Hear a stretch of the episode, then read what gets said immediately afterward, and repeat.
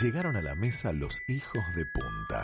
Mica, Manuela y Raúl empiezan la tarde contigo en Radio Viva.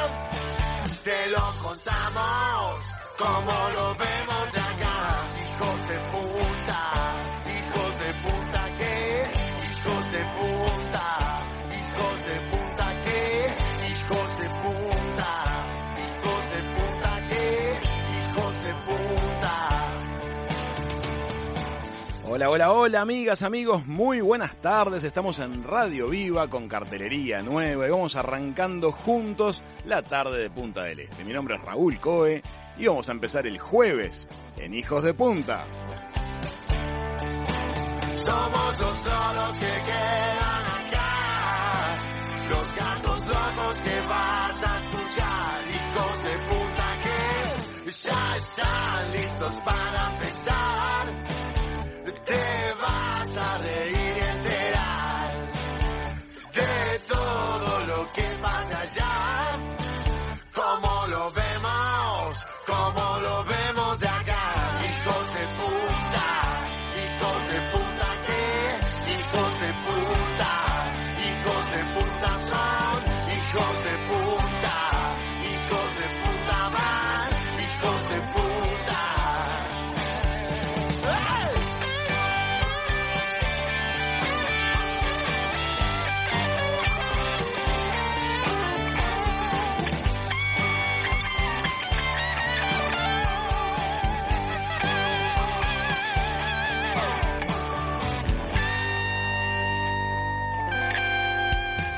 Amigas, amigos, muy buenas tardes y bienvenidos a un nuevo programa de Hijos de Punta. Estamos en Punta del Este. El día ha ido alternando entre gris a la mañana, soleado al mediodía, ahora está gris de vuelta. Estamos a 13 grados de temperatura, 12 la sensación térmica, y ya estamos todos aquí.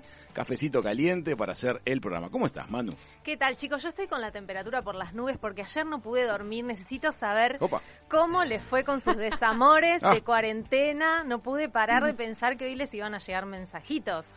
¿Cómo estás, chiquitúa? Buen día, yo te cuento, mano. Mira, ayer estuvimos, Dale. ayer empezaba y estuvimos como hasta las 12 de la noche mirando el WhatsApp así fijamente. Aparte, tengo un montón de amigas que también sacaron la entrada y cada minuto y medio era, ¿ya te llegó? No, no me llegó nada. ¿Ya te llegó? No me llegó nada.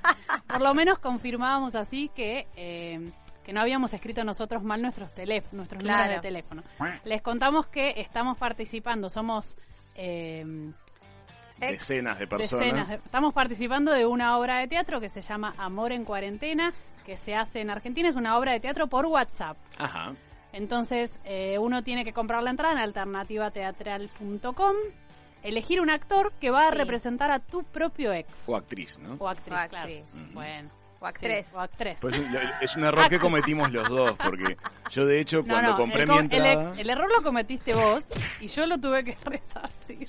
Ahí está. Compraste la entrada y Compré la entrada y cuando estaba el listado de, de- de actores participantes, elegí Leo Baragli. No sabía que uno estaba eligiendo a su ex. yo creo que te ganó la ansiedad de que nos Sí. visitaba Nos por visitaba. teléfono y dijiste, esta es la mía, yo me compro la de Leo y ahora se la tuviste que ceder a Mica. Bueno, Y Mica compró la de Cecilia, Cecilia Roth. Roth, para Ahí que está. tengas tu, tu experiencia con una actriz en vez de con Leo Baraglia. ¿Qué Entonces, bueno, te llega el mensajito y agendas el número. Hoy llegó el primer mensaje de nuestros ex. ¿y qué hicieron? ¿Se reenviaron los Sí, o nos se reenviamos, intercambiaron claro. los teléfonos? Nosotros nos intercambiamos los mensajes.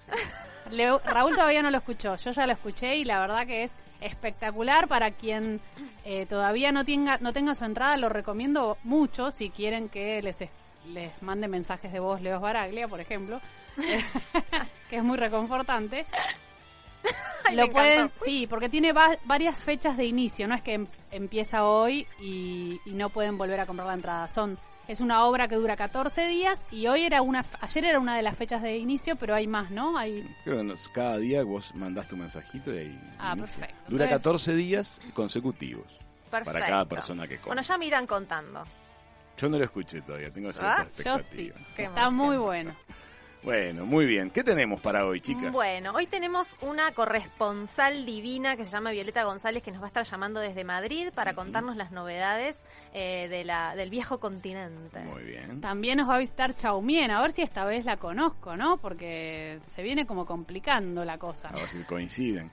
Vamos a estar conversando acerca de dirección y de dirección de fotografía para cine y para televisión con un capo del tema, este, nada menos que César Charlone va a estar conversando con nosotros. Hay mucho para hablar con él. Wow, Una persona súper interesante con experiencias laborales alucinantes por el camino. Así que muy bien, amigos, estamos aquí haciendo radio desde Radio Viva de Punta del Este, Uruguay que arranca de vuelta. El shopping ya está lleno de gente, el estacionamiento está con mucha Sí, actividad.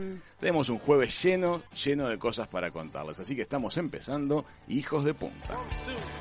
Muy bien, amigos, son los Beatles hablando un poco acerca de acoso a menores y acerca de posesión en la letra de I Saw Her Standing There.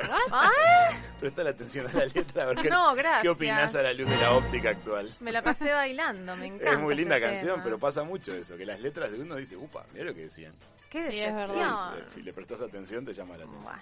Bueno, escuchen esto. Gorlero, Ave- Avenida Gorlero será peatonal el próximo sábado. Prueba piloto. ¿Qué tal? Mira vos. La avenida Gorlero de Punta del Este será peatonal el próximo sábado 13 de junio de 11 a 17 horas Sí. desde la calle 31, que es el arranque donde está el. Casino Novaro, hasta la calle 25 donde empieza la plaza artesanal. Así que es una experiencia piloto. El, el alcalde Andrés Jafif y el consejo del municipio vienen trabajando hace tiempo buscando opciones para revitalizar comercio y volver poco a poco a vivir en la nueva normalidad. Tiene su lógica, ¿no? Es un paseo comercial al aire libre Sí. este, permitiría que la gente tenga un distanciamiento, o sea que es una iniciativa positiva y se, se propone algo nuevo, va a ser nuevo. Estar Y además son los días previos al Día de la Madre, ¿no? Claro, exactamente. Al día siguiente ya va a ser el Día de la Madre. Pero como lo, lo- lo- interesante como experiencia urbana va a ser tener a Corlero vacía de automóviles. Así Tal que cual. va a ser lindo verla transformada en un paseo. Este tipo de cosas no es la primera vez que se hace. En otros países del mundo se hace con gran frecuencia. Uruguay lo ha hecho en varios balnearios pequeños y funciona. Al- Al principio algunos comerciantes suelen mostrar resistencia, porque dicen, no voy a tener el tránsito de los vehículos en la puerta, eso me resta gente. Luego la experiencia termina siendo positiva, porque Claro. el peatón es más proclive a entrar a, A los entrar. comercios que quien está circulando en automóvil. Así que le deseamos todo lo mejor a esta este, iniciativa y que también decirle a todos los que vayan a ir a disfrutar del, del paseo que respeten la distancia y que se Por lleven un barbijo, no cuesta cuida- nada. Que cuidemos todos los protocolos, así esto se puede seguir haciendo también. Exactamente, exactamente. Eh, una cosa curiosa que es que en el Día de la Madre se vende más en Uruguay que, que en las fiestas tradicionales. ¿En serio? Me sorprendió el datito. Mira. Curioso, ¿no? A mí me pasó lo mismo con España, que es más importante los Reyes que Navidad, por ejemplo. Reyes importa más que ¿No? Navidad. Mirá. Mucho más importante que Y Navidad. acá no es tan así. Acá los Reyes no le damos tanta bola, ¿o sí? De hecho, Claro, ellos o se hacen regalos en Reyes y no se hacen regalos en Navidad generalmente. Ajá. Claro, o sea, depende mucho de, de cada... Y cada país lo vive diferente. sí, Para los británicos la Nochebuena no tiene peso, por ejemplo. Es la Navidad lo que importa, el día 25. Claro. La noche del 24 es una noche más, no, no tiene ninguna trascendencia emocional fuerte. Es, cada país le mete la sensibilidad. Pero me llamó la atención que se vendiera más este en Día de la Madre que en cualquier otra fecha, en el caso del Uruguay. Bueno, ¿no? se la quiere mucho a las madres en Uruguay, eso es muy bueno. A tal punto las queremos que este año le hicimos dos días. porque Es de verdad. cuentas estuvo el Día de la Madre en su fecha tradicional, que mucha gente terminó celebrándolo, aunque estábamos bajo pandemia. Este, y, y bueno, y ahora tenemos el nuevo Día de la Madre, Ligaron por dos. The New Mother's Day. Perfecto. Muy bien. Es el Día del Vecino en la Argentina. Sí. ¿Qué tal? ¿Qué onda? El, el Día del Vecino se celebra con la idea de promover la buena relación basada en respeto y solidaridad con nuestros vecinos. ¿Qué tal? Una fecha conmemorativa se estableció en 1959 con alcance nacional y en 1990 fue decretada oficialmente bajo el nombre del Día del Vecino Par- Participativo. Eh. O sea, el vecino que colabora. El vecino, Vecino- buena onda sería. Claro. ¿Cómo estás de vecinos vos? Eh, tengo vecinos a mi derecha, Sí. eh, pero son muy nuevitos. Así que solo pinta saludo, respetuoso. Igual a mí no me gusta que me jodan mucho. Yo soy- No para mí el vecino bueno es el que no me jode mucho. Ajá. Que me saluda y gracias. ¿Y haces un aporte de alguna manera a la, a la zona o a la cuadra o a tu, a tu micro área de la ciudad? Sabes que es una cuadra que no es muy. Creo que la única vecina que tengo ahora fija es la de la derecha, que es nueva. Después tengo un kiosco en la esquina, pero bueno, vivo sobre Camino Cerro Busquiza, que no es una Es una zona. Claro, claro. no es tan barrio. Entonces Claro. no tengo posibilidad de generar nada, a no ser limpiar afuera, A eso me tratar. refiero, la claro, vereda, la, vere- la el vereda, el pasto. Claro, tratar de que no haya papeles ahí. Claro. Este, bueno, esa es mi manera de colaborar por ahora. Muy bien, una vecina que suma. Nosotros tenemos vecinos muy diversos. ¿En el- serio? sí, tenemos vecinos diversos. Tenemos un, un caso de vecindad un poco ausente. Tenemos un- una, una casa vecina cuyos propietarios vienen unos poquitos días en el verano y el resto Ah, del año la casa está vacía. Y acá se da eso. Eso se da con frecuencia. Ojalá que se diera cada vez menos en el tiempo, porque las casas habitadas siempre es mejor que las casas vacías. Sí, por Tienen equipo de jardinería activo, tienen mantenimiento activo, se iluminan mucho, es decir, es bueno que la casa esté vivida. Sí. Una de las cosas lindas de las zonas turísticas, por ejemplo, cerca de Nueva York, una de las zonas turísticas son los Hamptons. La gente de. Nueva York de, de poder adquisitivo veranea en los Hamptons, mucha de ella. Sí. Y a medida que se van volviendo gente mayor de edad, se retiran de la actividad en Nueva York y se van a vivir a los Hamptons los veteranos. Ajá. Y los hijos quedan con las actividades en Nueva York. Pero entonces, esas casas no son casas solo de veraneo. Son Claro. casas que están vividas todo el año. Y hay mucha gente trabajando alrededor de una casa que está en funcionamiento. No solamente jardinería y mantenimiento. Sí. Estamos hablando de repente de profesores de distintas cosas, gente de terapias médicas, gente de terapias alternativas, de todo trabaja cuando hay un matrimonio o alguien viviendo en una casa. Siempre es bueno. ¿Y ustedes, Este, chicos, qué hacen en su barrio? ¿En qué colaboran? muchas Yo quería cosas. poner un- una de esas bibliotecas free. Son esas casitas de madera que tienen libros adentro, pero Raúl nunca me la construyó todavía. Oh. No, el proyecto es muy lindo, Es me interesa muchísimo, sin duda. No lo hemos hecho todavía. Hay un, yo siento un poquito de temor a la decepción con ese tipo de proyectos, pero me encantaría este instrumento, tendríamos que hacerlo. Eh, Al margen de eso, hacemos un montón de cosas en, el- en el- todo el barrio. Tenemos hablado con nuestros jardineros, por ejemplo, que no se limiten a limpiar lo que es el frente de nuestra casa, sino Claro. que lo hagan a nivel de, de la cuadra y lo hacen con muy buena voluntad, no nos, no nos cobran extra por hacerlo. Este, y inclusive lo han comentado y otros vecinos hacen lo mismo. Se copa, se, limpia, contagia. Se limpia el, exterior de los contenedores de basura, se hace el mantenimiento de los contenedores de basura, se pintan las señales de tráfico, se limpian grafitis cuando hay, o sea, hay que tratar de activarlo y cuando los vecinos ven que eso se pone en marcha, se suman, Sí, no te cual. dejan solo. no es una reacción solo. en cadena. Exactamente. Hay que a veces ser disparadores, pero una vez que lo pones en marcha, eh, funciona. Así que. Miren, hay tres elementos claves para ser un buen vecino. A ver.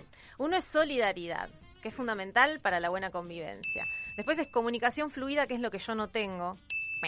Ahí.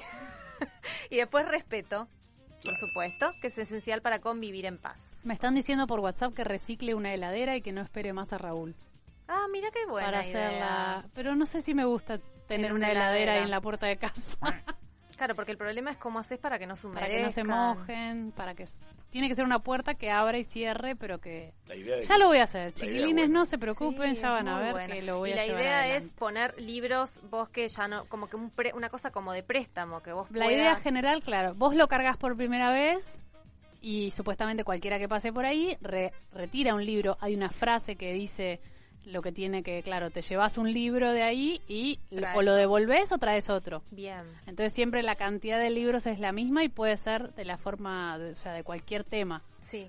Divino, chicos, me encanta. Tratemos de que no sean libros de escuela, por ejemplo, ¿no? Claro. Primero de lengua, cosas así no, pero eh, sí, es re linda la iniciativa. Y También hay más, sobre libros hay un montón de iniciativas. Está esa de que tenés que, dej- un libro que ya leíste, lo dejás en un lugar perdido para que otro lo encuentre, en un banco de un... de un- bueno, ahora no- en Sí, el shopping una- no hay bancos, una- pero supongamos... eh, o en la vereda, en algún lado, para que otra persona lo encuentre y lo lea con un mensajito. Eso también lo pueden hacer los vecinos. Yo tengo, tuve una vecina en un edificio que un día abajo en el hall dejó un montoncito de libros y puso chicos, llévense el que quieran, yo ya lo leí, este, y que lo disfruten. Excelente. Me pareció como súper lindo. Ahora también con todo lo que fue los procesos de, de- de la gente en las casas y dedicándole tiempo a su hogar, eh, mucha gente ordenó placares y ordenó depósitos Sí. y se generó un montón de cosas que la gente ya no tenía dado uso para darle en distintos tipos de y se genera una enorme corriente de donaciones en todo sentido.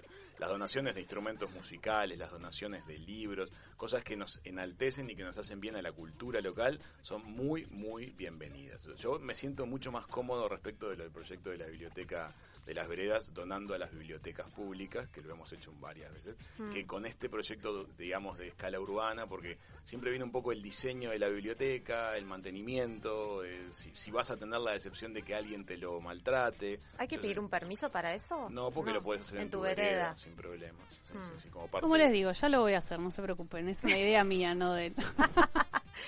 Bueno, muy bien amigos, estamos en el 96.7 en la costa este y en el 96.3 en la costa oeste del Uruguay. Y para todo Montevideo, Uruguay y el mundo entero nos pueden escuchar por la web de la radio en streaming a través de www.radiovivafm.uy. Y si quieren participar de la mesa de Hijos de Punta, nos escribís al WhatsApp de la radio al 098-967-967 y desde el resto del mundo al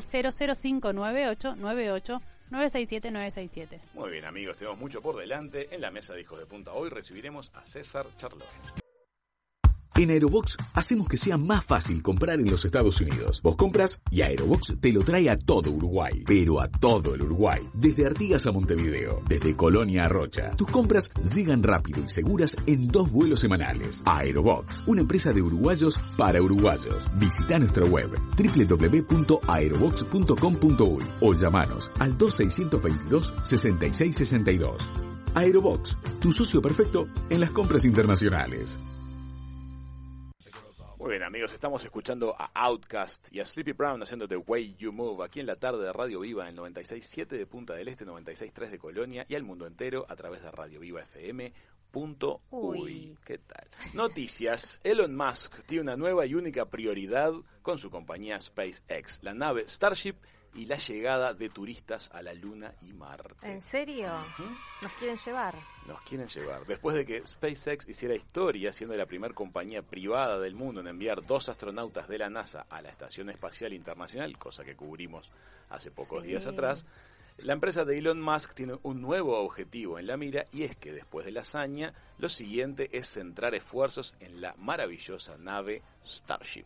La idea de Elon Musk es, es que Starship sea un vehículo totalmente reutilizable, con capacidad para 100 personas, capaz de soportar configuraciones tanto de tripulación como de carga, además de poder hacer viajes tanto a la órbita terrestre como a destinos en el espacio profundo como la Luna y como Marte. ¿Qué te parece? qué 100 increíble. personas. ¿Cuánto saldrá un viajecito a la luna? Va a costar una plata. Esas cosas al principio son súper caras, pero en la medida en que se popularicen y de alguna manera la empresa adquiera eh, conformación adecuada, va a ir volviéndose popular. El vuelo en avión en una época era totalmente prohibitivo.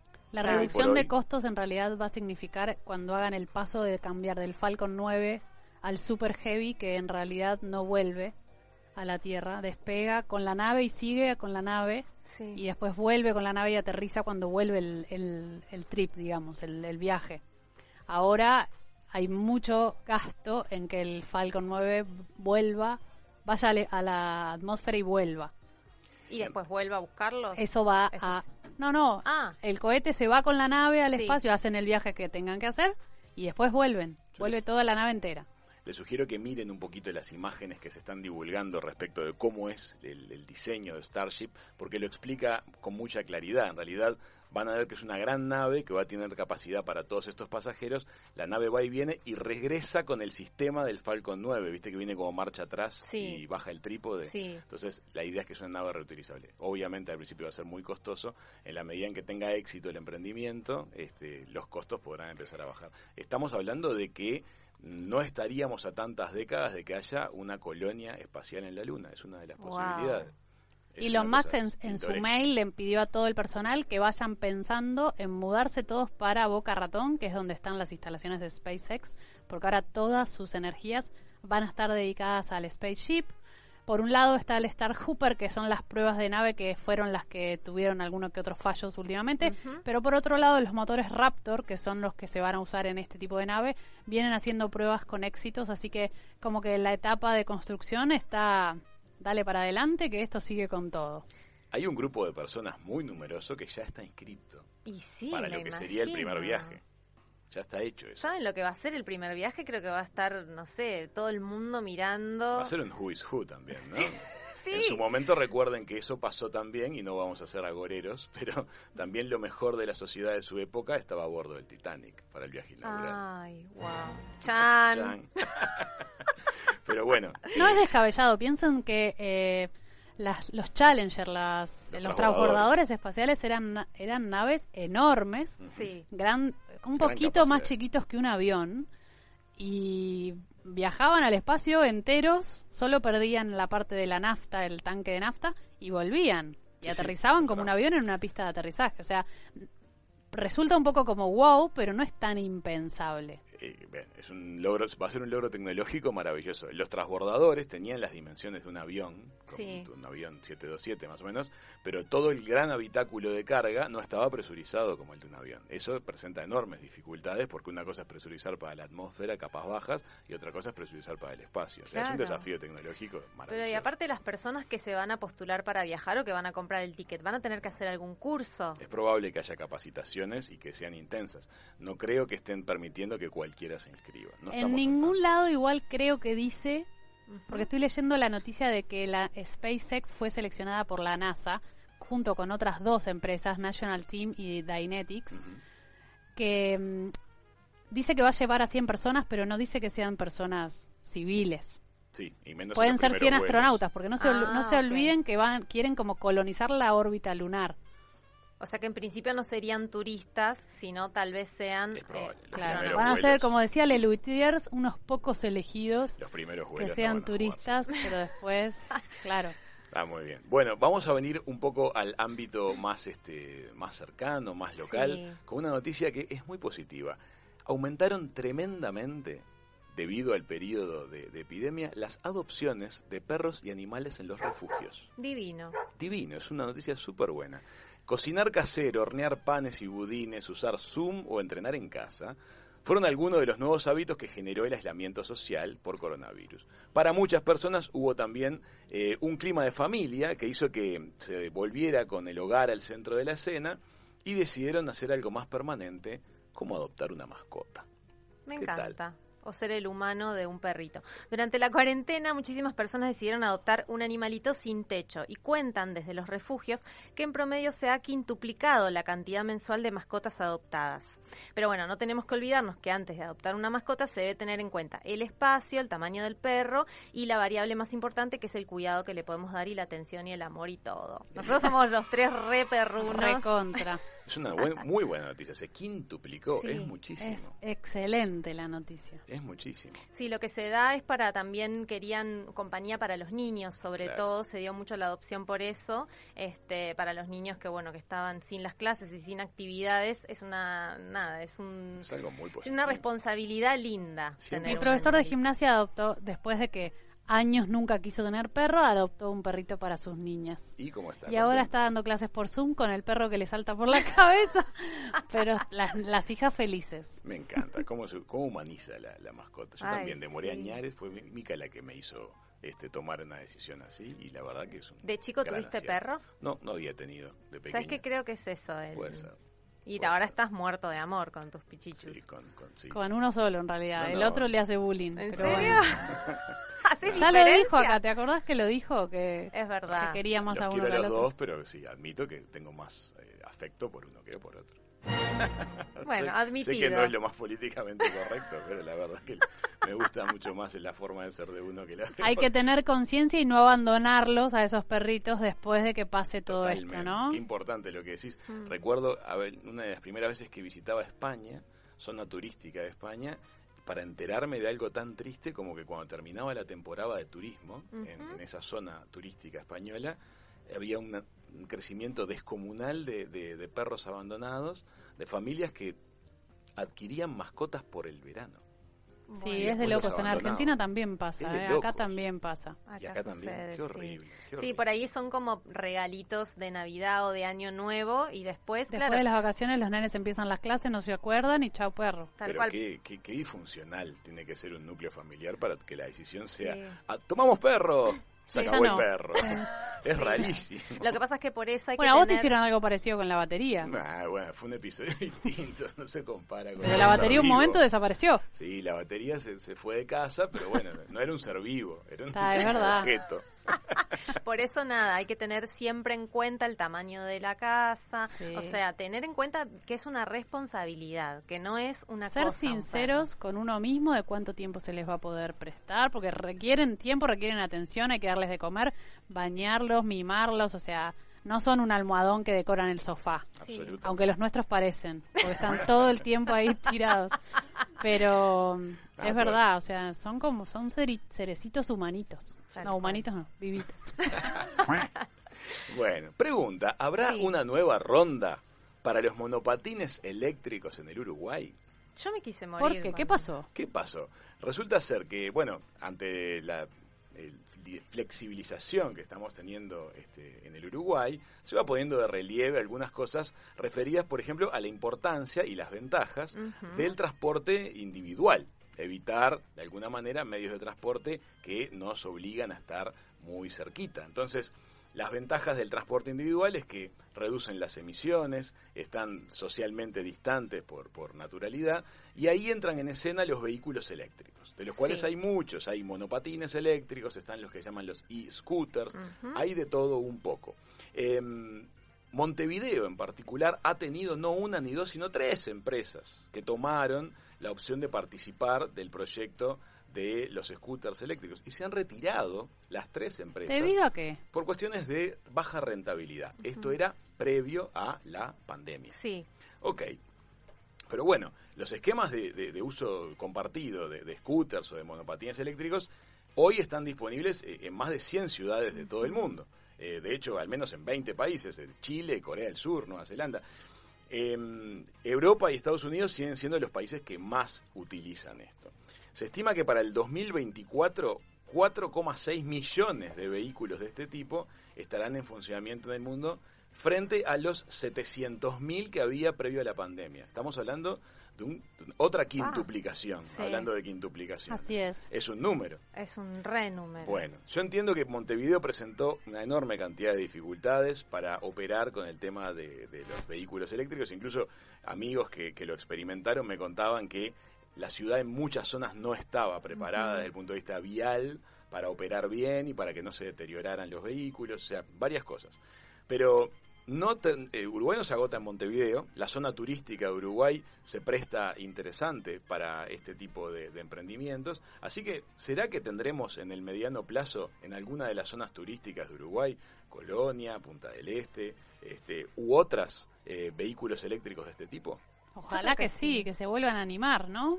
Hay varios modelos, viste que hay uno que es como, hay uno que es muy divertido, es como un skate con una Sí. rueda grande en el medio, que es muy todoterreno, ese se adapta a irregularidades grandes. Es el que vas como con tu propio peso del cuerpo. No, ese es el Ah, ese Segway. este es otro. uno que vas como un skate Sí, este, y la rueda central es eléctrica, pero es muy grande y blanda. Entonces eso permite que ir- irregularidades como pequeños pozos, pequeñas fisuras, zanjas o Mm. desniveles, los salva. O sea, Claro. saltan de eso. También tenemos, por ejemplo, casos de amigos queridísimos que en monopatines eléctricos tuvieron caídas claro. con lastimaduras grandes. Sí. Sí, hay que adquieren usar velocidad. casco. Hay que, sí, hay que trabajar con No responsabilidad. solo quieren velocidad, sino que vos sos un proyectil en la calle que te puede chocar a vos. Un auto te puede chocar a vos y te puede lastimar, igual que un peatón. La ciudad tiene que estar prevista para eso. Lo que no es bueno es que convivan los distintos tipos de vehículos. Se necesita este, Una caminería disponible, sí. señalización, respeto de los espacios del otro. La experiencia de las bicisendas en Buenos Aires ha tenido adherentes y detractores, pero como balance se considera una experiencia positiva. Sí, por supuesto. Sin duda. Sí, un tema de los e-scooter son las veredas, porque la verdad es que, claro, la gente va caminando y... Es que ¿por dónde tendría que circular? Claro, Para mí tendría que por circular por la calle. Lo ideal es Pero que tenga una cuando senda no hay propia. bicisenda. Lo ideal es que tenga senda Sí, lo propia. ideal, tam- pero no hay senda propia. Acá en Punta del Este no hay bicisenda. También tenés un tema que es la convivencia de peatones y vehículos eléctricos. Es decir, uno dice, bueno, Por que eso, vayan por para la mí, rambla. no tienen que andar por la vereda esos vehículos. Llegan a una velocidad que necesitan ir por la calle. Lo que pasa es que en la calle también es peligroso porque los autos tampoco están acostumbrados. Imagínate, a veces hay problemas con las bicicletas. Claro, Sí. esas dualidades ya se están presentando con Pero la bicicleta. ahí tenés el primer ejemplo. Van más rápido que una bicicleta y la bicicleta no va por la vereda. Y un, Sí. un, eh, un vehículo eléctrico va más rápido que una bicicleta. Sí. Sí, es, Es interesante. Es todo un tema. O sea, no perdamos de vista que ya está estudiado en el mundo. Sí. Es decir, si tomamos como una decisión política, de decir, vamos a ir con esto, esto es bueno para el- los balnearios, esto es bueno para el medio ambiente, bueno, hay que ver cómo se hace en el mundo y copiarlo bien. Traer expertos o contratar a los expertos que se necesiten y hacerlo de buena manera. Me parece que tal vez lo que provocó que en Montevideo las cosas no funcionasen fue que pretendimos traer un sistema eh, a operar en una ciudad y lo que trajimos fueron solo los vehículos y no preparamos la ciudad para ello, Sí. o al menos no suficiente. Y tampoco hubo una campaña de educación respecto a esto. Yo creo que con las bicicletas y con los e-scooter y con todo lo que es que no sean peatones y vehículos eh, con motor, sería ideal que se hiciera antes una campaña de reeducar a la gente también, ¿no? Sí. Que no caminen por, por los espacios donde tienen que ir las bicicletas, o sea, porque A siempre los hay que lo van a usar y a los que no, porque esa anécdota que contaban antes de empezar el bloque de la abuelita que veía que le dejaban el monopatín en la puerta de la casa y vio que otra persona vino y, entre comillas, se lo robó. Que en realidad no es que se lo robó, sino que lo estaba usando bien, pero la señora que no tenía ni idea Claro. pensaba que se lo estaban robando y quería meter el monopatín en su casa hasta que venga el primer dueño. Eso es buenísimo, pero Sí, eso es sí. porque nadie sabe ni, ni cómo funcionan.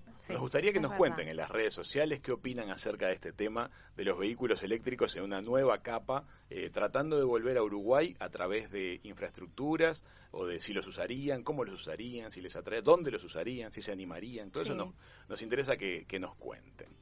Una noticia que estuvo preciosa fue el concierto que dieron en la televisión británica los Flaming Lips, una banda espectacular. Sí, Resu- Resulta ser que los Flaming Lips fueron los invitados especiales de- del Late Show de Stephen Colbert en, en la televisión británica y para su performance, la, banda Dane Coin hizo su éxito Race for the Price, que la estamos escuchando bien, Mati, con una particularidad muy extraña. Cada uno de los miembros del grupo sí. y todos los miembros del público estaban metidos en burbujas transparentes gigantes, que lo muestran en el video.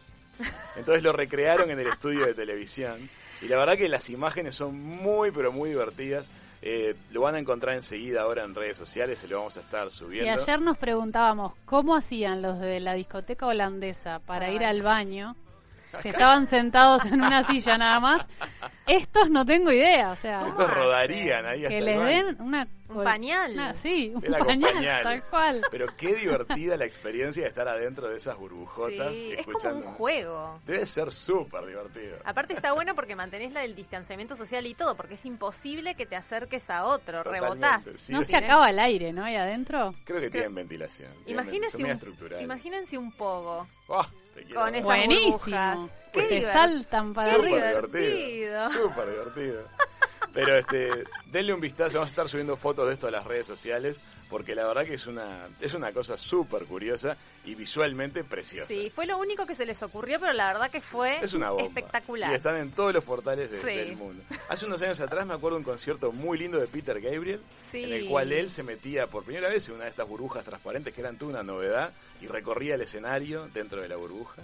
Era una, fue un concierto espléndido y este y la verdad que llamaba mucho la atención. Hoy por hoy es algo que se compra este, por compra de internet fácilmente. Pero Ah, me la verdad encantó que la idea. es muy visual lo de las burbujas estas transparentes. Bueno, em, en un ratito vamos a estar conversando acerca de, em, de dirección de fotografía y de dirección de, de cine y televisión. Eh, nada menos que con César Charlone. Un capo. Le vamos a dar un poquito de, de información para que tengan ¿Quién es? Que yo Ahí soy va. argentina y no sé quién es. las cosas que ha hecho César Charlone. Por ejemplo, él ha trabajado al lado, ha estado horas de trabajo junto con Anthony Hopkins. Sí, por ejemplo impresionante. con Jonathan Price en la película Los dos papas, una película Sí. muy nuevita, espectacular, muy, muy humana, en- en- hermosa película Los dos papas, pero imagínate que estuvo trabajando al lado de figuras de ese nivel. Estuvo con Tom Cruise haciendo Barry Seal, una película Sí. alucinante, una de las más lindas recientes películas de Tom Cruise en las cuales él- Haciendo locura, haciendo- siempre. él es un piloto, de este, es un aviador eh, que tiene una carrera, digamos, en la aviación comercial, pero en determinado momento de su vida es contactado por eh, gente que se dedica a distintos tipos de tráficos. Chan. Ajá. Ah, ya Para- sé para cuál es volar esa avionetas película. y para volar en territorios tensos. Sí. La película es brillante, es una excelente actuación de Tom Cruise. Bueno, junto a Tom Cruise, ¿quién estaba? César Charlotte. No te puedo Claro, creer. Exactamente. Este, también tenemos hechas por él, por ejemplo, El jardinero fiel Sí. con Ralph Fiennes. Divina esa Imagínate lo que es ir a filmar a África, esas locaciones asombrosas. Eh, tengo mil cosas para preguntarle, porque esas son experiencias brutales. Hay que estar en contextos muy difíciles, haciendo cine durante semanas, con equipos técnicos sofisticados, Sí. en contextos sumamente este, agrestes. Tremendo. Imagínate que iba a filmar a zonas de bosques, de desierto. Y ha hecho El baño del Papa, una película hermosa del cine uruguayo, con una anécdota muy emocionante, este, con algo que, que, que podría haber pasado Ay, no en la la- sé. una de las visitas de- del Papa Juan Pablo II a la, a la región, muy recomendable. Y yo creo que a muchos de los que nos gusta el cine nos sacudió totalmente César Charlone con la puesta en pantalla que hizo de Ciudad de Dios. Sí, increíble. Tal vez la película que inauguró el género de, de- de filmar de alguna manera esas zonas tan lastimadas a nivel sociológico y a nivel urbanístico como son las favelas de Río de Janeiro y armando a lo largo de la película ese puzzle de vida tan extraño del protagonista que al final no sabes si quererlo, tenerle miedo, tenerle lástima, porque es lo que pasa con las personas que han atravesado ese camino de vida. Y por esa película estuvo nominado con la mejor fotografía para los Oscars, así que Tenemos audiencia que es muy ávida en, com- en cine. De hecho, tenemos hasta egresados de cine que están eh, entusiasmadísimos por esta entrevista No, con es un, es un privilegio tener a César. Además, es un encanto como, como cuenta las cosas. Sí. Así que vamos a estar en unos minutitos charlando con, con César Charlone. La entrevista en Hijos de Punta es una presentación de Aerobox. Aerobox, tu socio perfecto en tus compras internacionales. Muy bien, amigas, amigos. Cuando miramos cine, cuando miramos televisión, hay imágenes que se nos meten debajo de la piel y nos llegan al alma. Y hay veces que años después evocamos una película o una serie y recordamos esas imágenes que se quedaron de alguna manera en nosotros. Creando esas imágenes inolvidables, eh, juega un rol fundamental el tándem que hay entre director y dirección de fotografía. Y tenemos con nosotros a uno de los directores y directores de fotografía más talentosos de al menos nuestra comarca. Así que el gran César Charlone está en la mesa de Hijos de Punta. ¿Qué tal, César? ¿Qué tal? ¿Cómo están? Mucho Bienvenido, charlando con Charlone. Charlando con Charlone. Nica y Manu, te saludamos. ¿Cómo Bien. estás? ¿Cómo están? A mitad de camino entre San Pablo y Uruguay, ¿dónde te agarró la pandemia, César? Me agarró en San Pablo, Ok, estás ahí ahora entonces. este, pero no, ahora estoy en Montevideo. Ah, vine. muy bien, lograste Te venir. repatriaron. Te repatriaron. Sí, aproveché aproveché la ayuda de nuestro ex ministro, Ah, muy bien. este, Y estás en que Montevideo. abrió esos vuelos y qué sé yo, y, y bueno, en uno de esos vuelos me vine. Perfecto. Bueno, me alegra mucho en, que estés por acá. en Montevideo. César, ¿cuánto pesa en lo que haces vos el talento? Ah, qué pregunta. este y los los artistas en general decimos que el talento es 10%, 10. Mm. lo otro es laburo. Sí.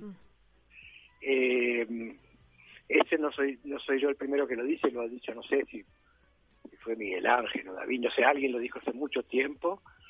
Y creo que tiene razón, o sea, hay que dedicarse muchísimo este, con el guion, con la investigación, con las pruebas y con todo. Y ahí van surgiendo las ideas y este y uno las va mezclando. O sea que hay que ir entrenando de alguna manera ese talento. hay que hay que ir entrenando sí yo, yo comparo mucho el trabajo o, o uso como referencia al músico de jazz que, que improvisa, pero improvisa encima de una partitura que conoce perfectamente, que la ha estudiado y todo. Entonces, ese momento de improvisación es una libertad que se toma cuando adentro de él él lleva toda la información, toda la, todo el conocimiento, este, lo ha probado, lo ha, lo ha ensayado, y entonces este, esa improvisación es producto de eso. Y todo ese Creo conocimiento... que el trabajo nuestro, Sí, sí, perdón. perdóname, Quería preguntarte si todo ese conocimiento, esa, esa cosa interiorizada que hay que tener para desarrollar algo de calidad, ¿te parece que de alguna manera está en jaque debido a la gente que siente que no hay que acumular conocimiento, sino que la información está toda disponible a nivel digital y que de alguna manera no es necesario incorporar el conocimiento? ¿Cómo lo vivís eso? Eh, yo creo que el, que el conocimiento lo estamos haciendo, lo estamos buscando todo el tiempo, ¿no? Este, de una forma o de otra, siempre tratamos de informarnos, de, de crecer. Creo que todos, todo el mundo en todas las áreas. ¿no? Me imagino lo que los infec- infectologistas y los médicos y todo deben estar informándose y, y- y creciendo con todo esto. Por más que la información esté disponible, eh, creo que de cualquier manera eh, hay un- una sed de, de crecer y de informarse. Bueno, nosotros en nuestra área lo hacemos también. Tal cual. César, ¿qué te conquista de un proyecto para que elijas hacerlo? ¿Cuál es el componente que vos pensás que no tiene que faltar? Que sirva para algo. No solo para divertir y vender po, sino que este que la persona se vaya de la película con algo más que ganas de comer pizza y tomar cerveza. Sí, que germine algo. Hola. Hola. Creo que lo Hola, sí, Ah, estoy aquí. Ah, perdón, César.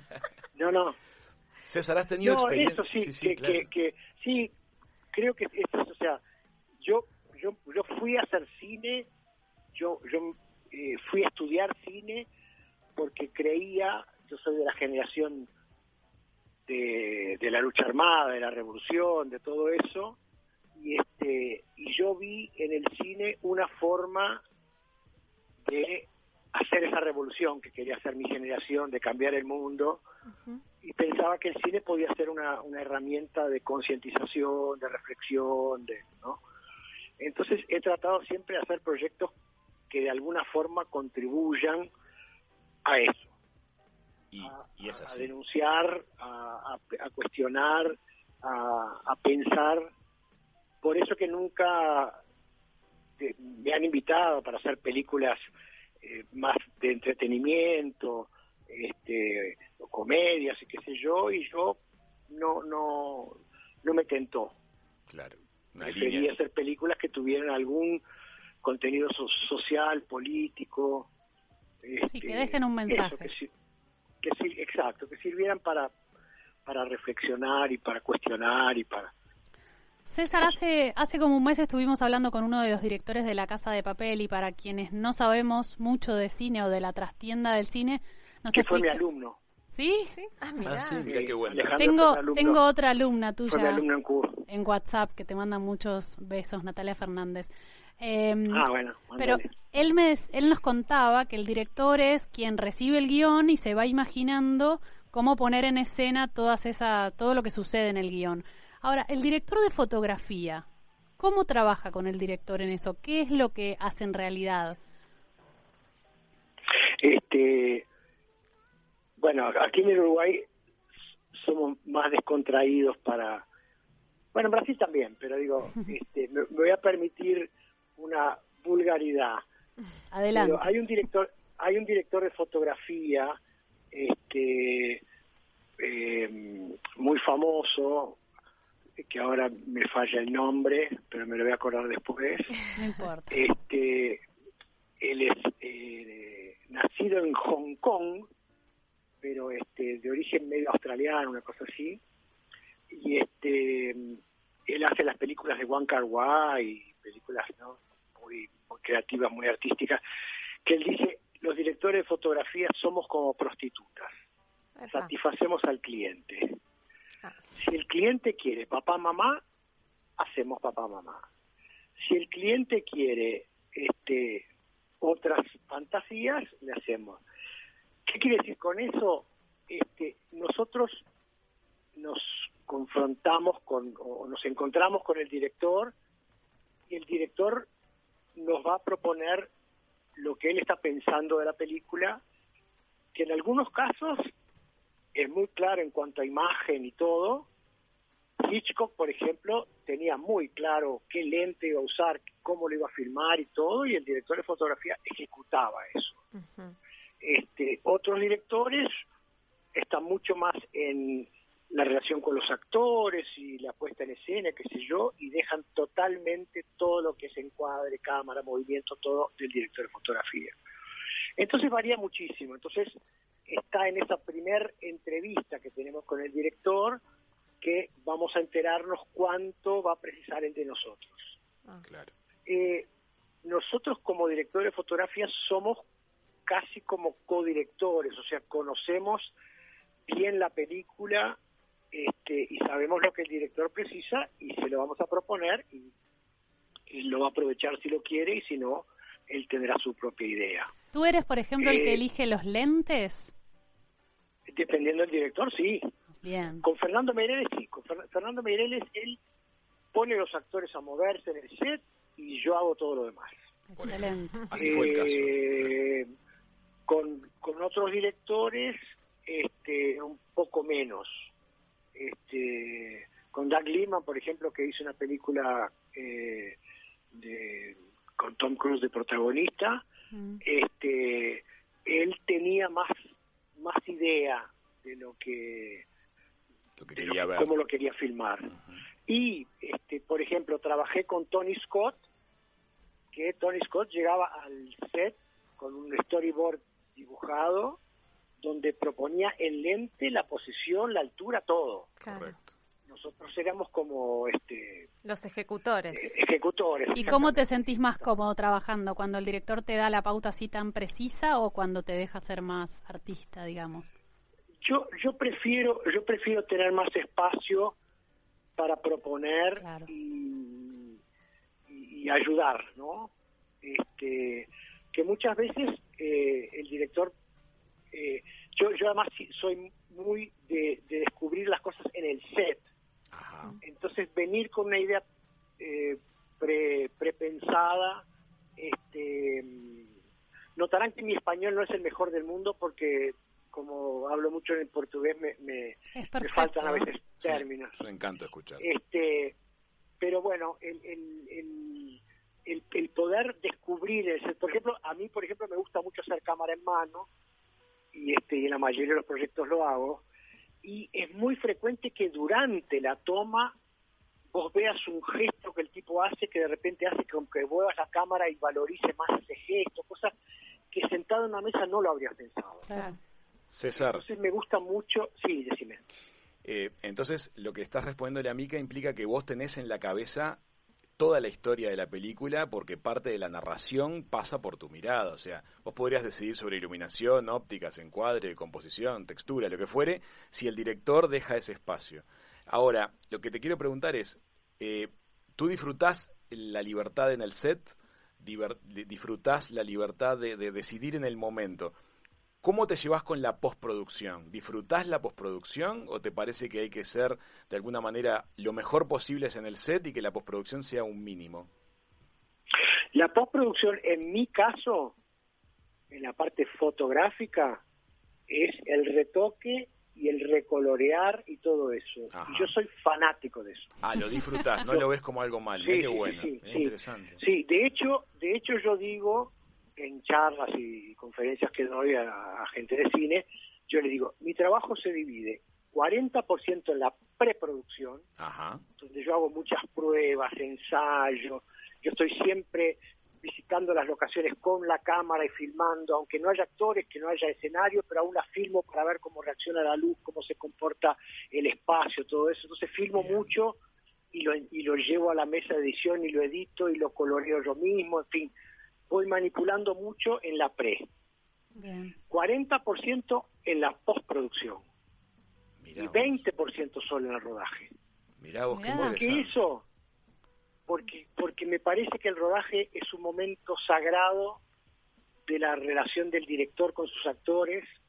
Entonces, cuanto menos le rompamos las bolas Claro. al director con el filtrito o la cosita o qué sé yo, Cuanto menos. más libertad va a tener él para trabajar y para que sus actores se mueven, improvisen y busquen, ¿no? Eso, Entonces, este, yo preparo mucho y retoco mucho. si vos sos un, un, este, un entusiasta de la postproducción, eh, seguramente sos una persona muy abierta a las nuevas tecnologías. Te debe interesar mucho todo lo que va surgiendo todo el tiempo para Sí, me trabajar. encanta, Perfecto. me encanta, me encanta. ¿Qué opinas de las nuevas películas que se firman con celulares? Eh, geniales.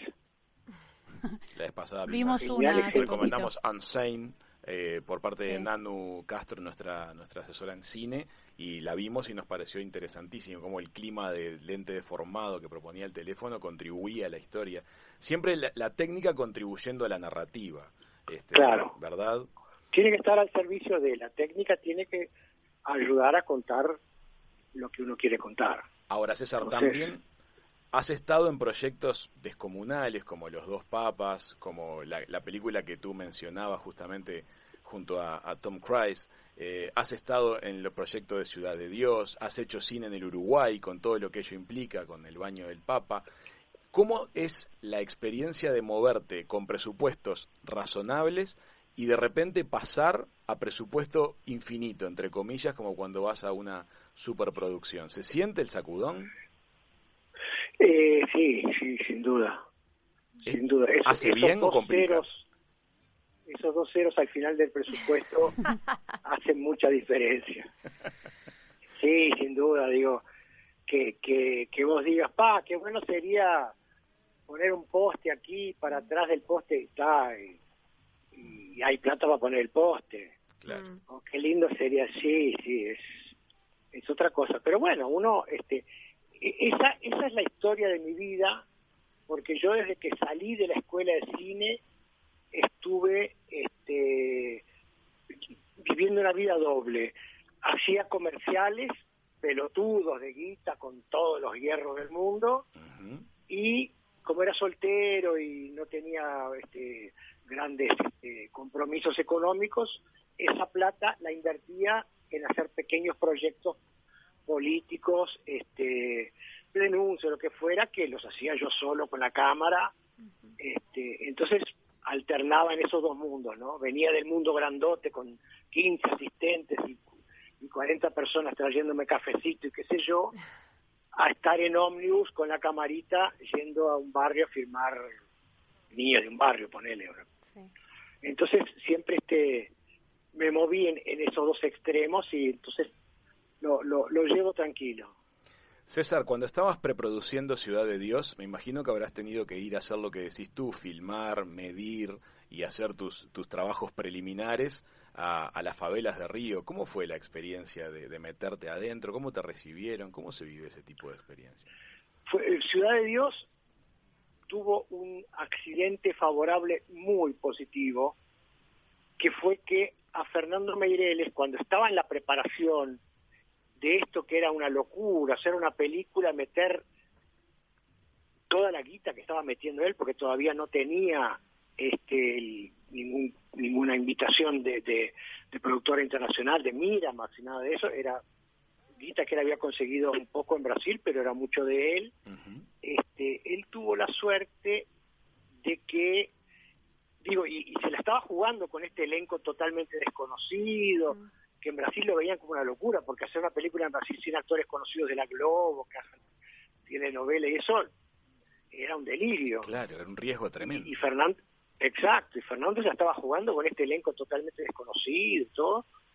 Y resulta que la Globo, cuando él estaba preparando eso, la Globo como seis meses antes lo invitó para hacer un episodio. Fernando ya era un tipo conocido, había hecho otras cosas. Y la Globo lo invita para hacer un episodio de una serie llamada Brava Gente Brasilera, que era sobre personajes brasileños. Y bueno, Fernando, como estaba muy involucrado en la película, les dijo que no. Y la Globo le insistió mucho y le dijo, dale, Fernando, ¿qué te cuesta? No sé qué. Y Fernando dijo, bueno, con una condición, que, que pueda ser este, de repente un episodio de esto que estoy preparando y pueda usar estos actores para ver cómo funciona. Y la Globo le dio para adelante y le dijo, sí, dale, metele.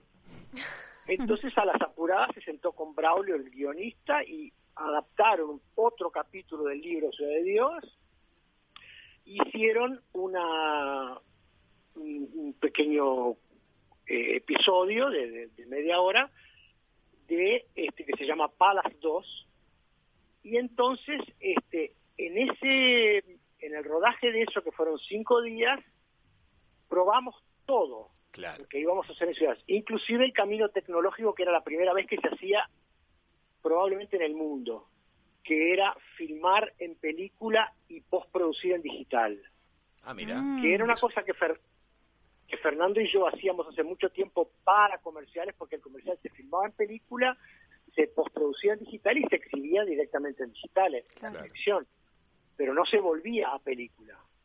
Entonces, con un técnico, un ingeniero que, que, que, que se subió al proyecto en San Pablo, hicimos la prueba y lo, lo volvimos a película y pudimos en ese cortometraje probar eso. Entonces, en ese cortometraje se probó todo. Y una de las cosas que se probó fue filmar en la favela y este y entonces el último día de rodaje yo terminé con una pistola en la cabeza Ah, pasa de eso. un traficante diciendo de aquí no salen porque este había habido un error en la negociación que había hecho la producción con las autoridades internas de la favela que son los traficantes Claro. No puedo y creer. este y bueno y entonces parece que la policía entró y secuestró a secuestró se, se agarró a, a dos a dos traficantes y los tenía presos y entonces la, la los traficantes nos agarraron a nosotros y dijeron bueno mientras no suelten a los nuestros ustedes no Ah. salen No te puedo creer. Estás secuestrados cinco horas mientras se negociaba, fueron malos momentos. Y obviamente que a la primera persona que apostaron es donde está la cámara. Claro. Que este maneja el artefacto está caro. moviendo. No puedo creer. El tipo, se, acer- el tipo se acercó, me puso la, la, la pistola apuntada y me dijo, y empezó a hablarle al grupo y dijo, bueno, pasa esto, esto, esto. Yo bajé los brazos, me quedé quietito, Qué momento. valija en, en valija en bolso y este y está, la producción negoció, se pagó lo que se tenía que pagar. Bueno, Entonces. ¿qué te quiero decir con eso? Que aprendimos, aprendimos, por ejemplo, que en algunas favelas no se podía filmar. Claro. En Ciudad de Dios no se podía filmar. Claro. Entonces, este, la producción tuvo que buscar eh, una favela que tuviera el mismo tipo de arquitectura que Ciudad de. Dios, y bueno, fue. Y, y eso hizo también que pasáramos muchas escenas de estudio. Ciudad de Dios te diría que es, no sé, 70% hecha en estudio. Ah, mira, Ah, yo creía yo- que el porcentaje Sí. era más alto de también. de locación. No, no, no. Este, filmamos cosas en calle, que se yo, en favelas, pero una cosa, por ejemplo, que la producción aprendió es que había que filmar y irse y no volver. Entonces filmábamos un día, nos íbamos, íbamos a otra favela, Claro, no porque establecer. si no, el comportamiento nuestro se hacía previsible. previsible. Claro. Te cambio totalmente de foco. Este, Sí, dale. filmaste los dos papas, seguramente en contextos vaticanos.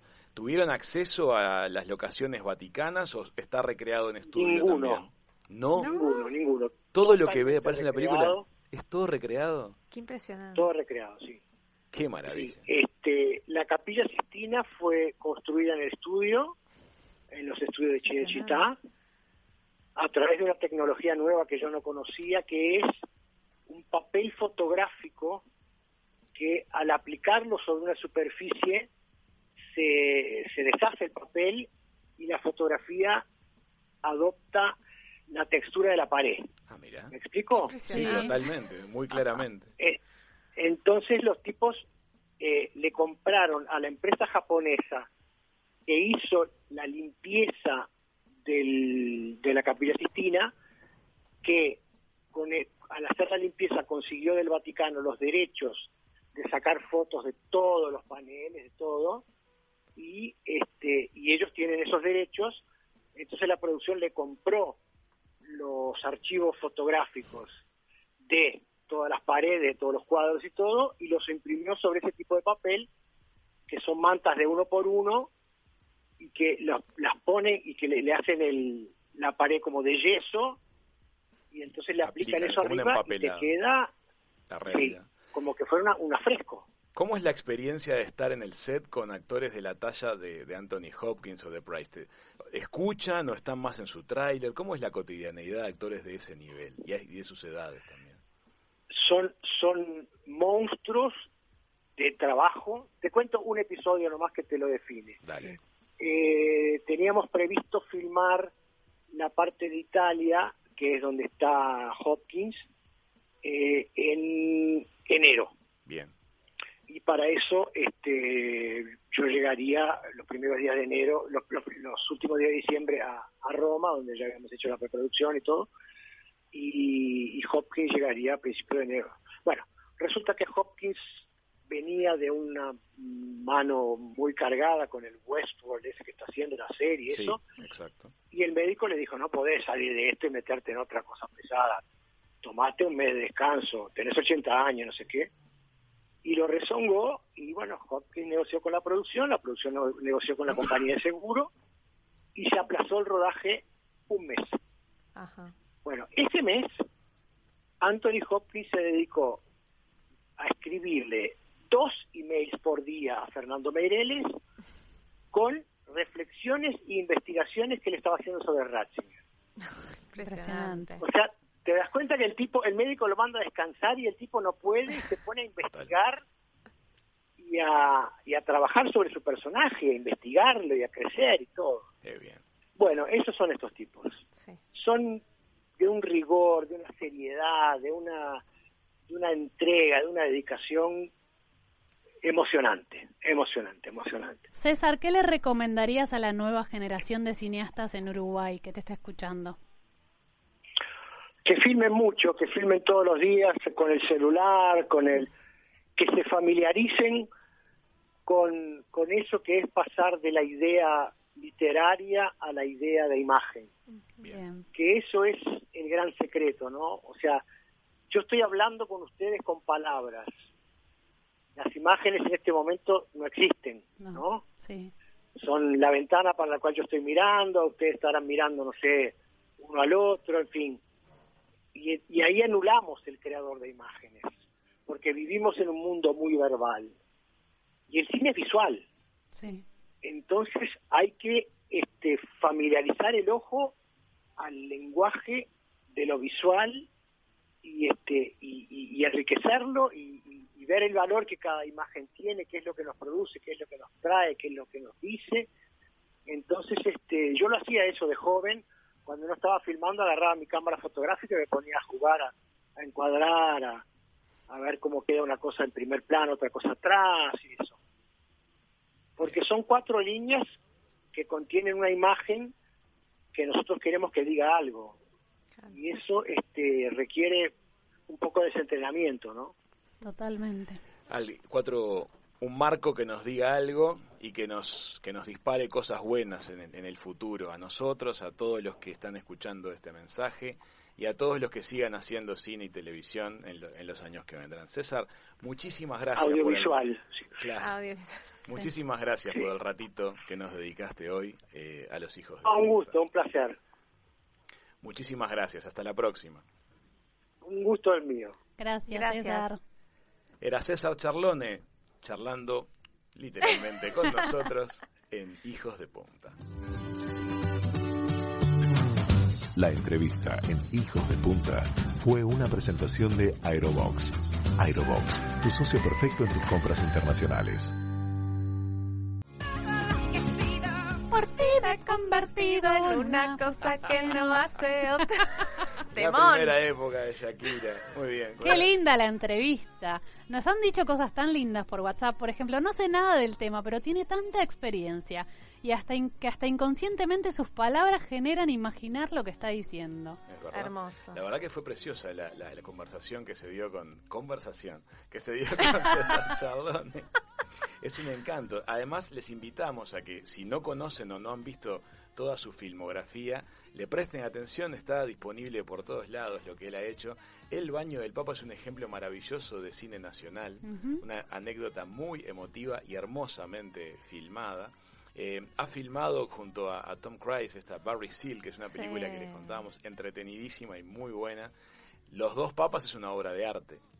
Y Ciudad de Dios realmente Ay, no sí. podemos dejar de mencionarla porque fue una película que marcó un momento en la carrera de él, de Meireles, y del momento también de Latinoamérica, Sí, ¿no? empezando a, de alguna manera, poner el ojo sobre los contextos de alta miseria y de alta violencia que rodean a las grandes ciudades de, de Latinoamérica y de todo el mundo. Qué anécdota que nos dejó Qué aparte, anécdota. ¿no? Impresionante. Hay que estar eh, como parte de un equipo de filmación técnico rodeado de máquinas y equipos y terminar con un revólver en la cabeza.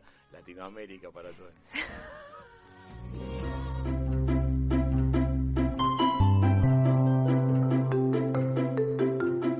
Llegó a la República Oriental y se sintió como en casa. Chao Mien, en Hijos de Punta. Es una presentación de Late Restó. Todos los sabores Nikkei y el mejor sushi de Punta del Este.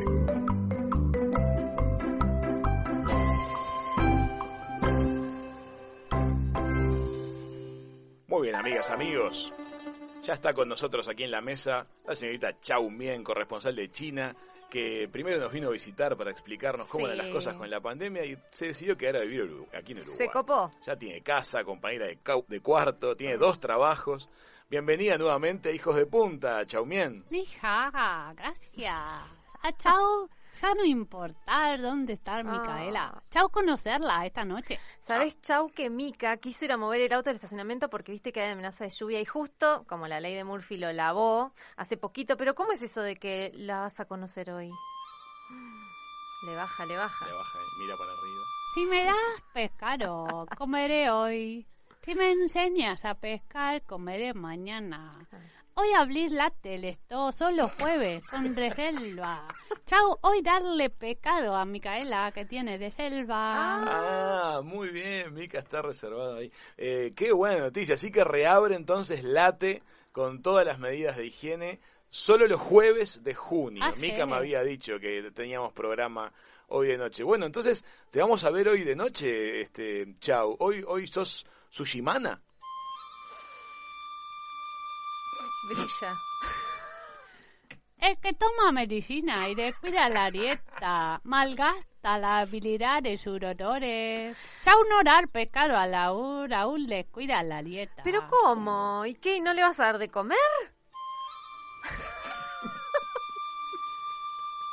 Nunca nos arrepentimos de haber comido demasiado poco. Quizás solo sashimi para Raúl. Hoy me tocó sashimi. Me la van a hacer, me la van a hacer dietética. Está muy bien. Bueno, hoy vas a atender personas por primera vez en el restaurante. Chau, vas, vas de camarera. ¿Estás nerviosa pensando en eso? Ah, pero cuántos pensamientos Sí, que le le baja. Qué impresionante. Aquel que piensa mucho antes de dar un paso se pasará la vida en un solo pie. Hoy atender clientes amigos, dos menús distintos que chau tener que aprender. ¿Cómo, cómo es eso de dos menús distintos? Hoy abrir con menú cerrado, Ah. no a la carta. Menú Ah. mal y menú tierra. Chau no tener que confundirse. Menú cerrado, todo incluido, bebida, pan, postre, entrada y plato principal. Menú de mar, sushi. Menú de tierra, bondiola. ¿Qué es, qué, qué es el bondiola? Bondiola. Bondiola es una pieza de carne deliciosa. Eh, ¿Vos comés carne roja, Chau? Chau ser pescana. ¿Eh? Solo comer pescado. Chau sushimana. Cuatro veces por semana, ok. Bondiolana no. Ese plato no poder servir. Joandy tendrá que ayudar a Chau a servir amigos, clientes. ¡Pescana! ¡Ay, no! ¿Qué? ¿Pescana? ¿Qué es ser pescana, Chau? Pescana. ¿Es algo típico chino? Chau ser pescana, solo comer pescado y a los... A los tirar en casamiento. Chau ir a juntar. ¿Junta el arroz de los casamientos? ¿En Chau, serio? chau. No se aprecia el agua hasta que se seca el pollo. Menú late, todo incluido, 1.200 pesos. Es solo Ah. jueves de junio. Buena oportunidad. No desperdiciar como el arroz. Hace la promo. Claro. Ya nos reservó los ramos de flores el otro día y los tenemos que ir a comprar. Sí. Sí. ¿Les reservo para hoy? Sí, Sí, Yo sí, ya- sí. Mica ya Ustedes ya reservó. van. Bueno, Sí, reservame mi dos. todos. Chau. Reservá dos para, para mano. Sí. Reservo manuros. Ya toma nota. bueno, entonces hoy haces su Shimana, servís la cena, este, y quienes te quieran conocer pueden ir a Late hoy de noche. Solo si reservar. Cena Nikkei. Reservas Ah. al Instagram arroba lateresto.pd. La cena Nikkei debería llamarse Cena Chau. Ah. Porque trabaja Chau, no trabaja Nikkei. ¿Nikkei quién es? No, Nikkei, No. Nikkei son los descendientes este, peruanos de origen japonés. O sea, un hijo de un peruano y un japonés te da una persona Nikkei. Es una Ah. referencia a la comida de fusión que hay en- entre Perú y Japón. Recuerda, un día eres joven, al otro bailas aplaudiendo. Raúl sabe el todo como gran sabio viejo. Hoy seguro que baila El aplaudiendo. sabio viejo, ¿cómo vas a decir eso? Qué horrible, me está diciendo viejo. chao.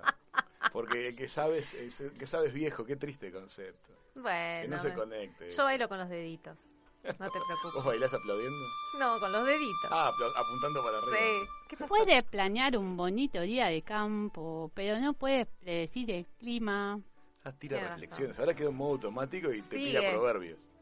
Bueno, chao, muchas gracias por haber venido de visita una vez más a, a Hijos de Punta. De nada. De nada. Los espero esta noche. A la noche. Y soy la de las hojotitas de madera.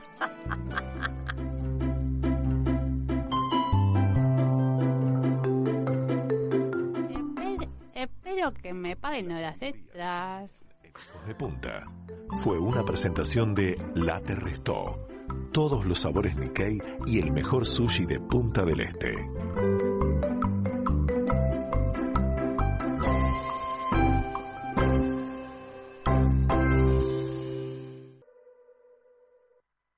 En Aerobox hacemos que sea más fácil comprar en los Estados Unidos. Vos compras y Aerobox te lo trae a todo Uruguay. Pero a todo el Uruguay. Desde Artigas a Montevideo. Desde Colonia a Rocha. Tus compras llegan rápido y seguras en dos vuelos semanales. Aerobox. Una empresa de uruguayos para uruguayos. Visita nuestra web www.aerobox.com.uy o llamanos al 2622 6662.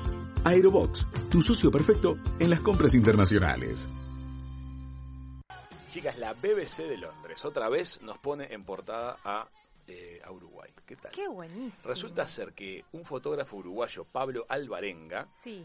ha sido elegido como el fotógrafo del año para Sony World Photo Awards. Qué bárbaro, bueno. qué orgullo. ¿Qué te parece? Para que no digan que solo nos representa el fútbol, ¿no? Totalmente. Yo digo nos representa como si fuera uruguaya, pero me siento uruguaya. somos. Ya digo, sa- Pablo Alvarenga, fotógrafo documental uruguayo, ha sido elegido el fotógrafo del año para Sony World Photo Awards, su serie Seeds of Resistance, Semillas de Resistencia, que muestra la situación de las comunidades indígenas en toda América Latina, luchando por preservar territorios de los problemas derivados de la mala agroindustria, también la hay buena, pero de la mala agroindustria y de la deforestación. El trabajo de Alvarenga combina imágenes aéreas de algunos de los lugares en peligro con retratos de los activistas que luchan por conservarlos, que son impresionantes. Son impresionantes. Les recomendamos enfáticamente que entren a mirar el álbum de fotos que está en el portal de BBC de lo que ha desarrollado Pablo Alvarenga, este fotógrafo uruguayo. Fotógrafo uruguayo que, oh casualidad, A ver. mañana va a estar en Hijos de Punta. ¡Qué bien! Esfuerzo de producción. Ceci siempre primereando. Y Ceci tiene la palabra. Mañana vamos a charlar con él porque es súper interesante. No solamente nos interesa cómo de alguna manera produjo este material maravilloso, con una sensibilidad realmente extraordinaria, sino además nos da curiosidad cómo ha sido todo el camino que lo llevó a estar en este momento en la cima del podio, nada menos que Sony Awards, una empresa Sí. de escala mundial. Imagínense la cantidad de miles de fotografías que deben haber sido evaluadas por la Mm. Sony para elegir este, los set de fotos ganadoras. Y Pablo se ha quedado con el premio. Así que vamos a estar conversando con él.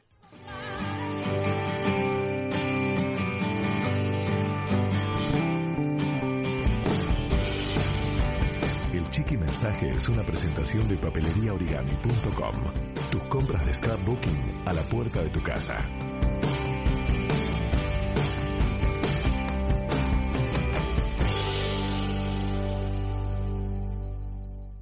Señores, a ponerse de pie.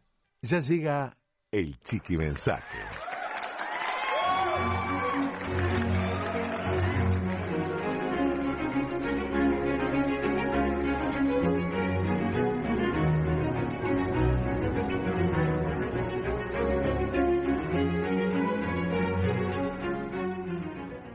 The world always seems brighter when you have just made something that was not there before. Se quedó sin aire casi, ¿eh? Sí.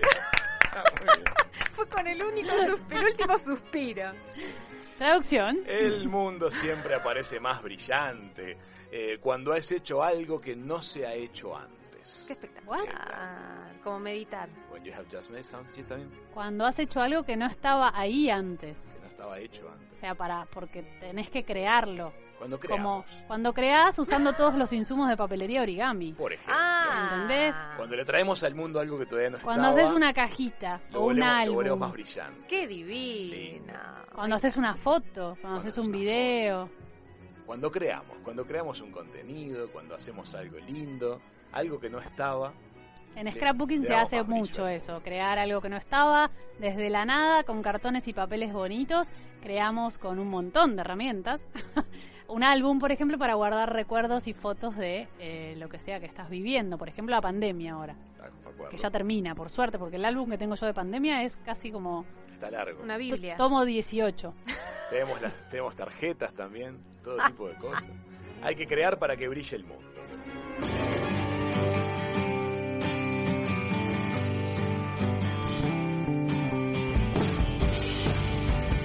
Chiqui Mensaje fue una presentación de papeleriaorigami.com. Tus compras de scrapbooking a la puerta de tu casa.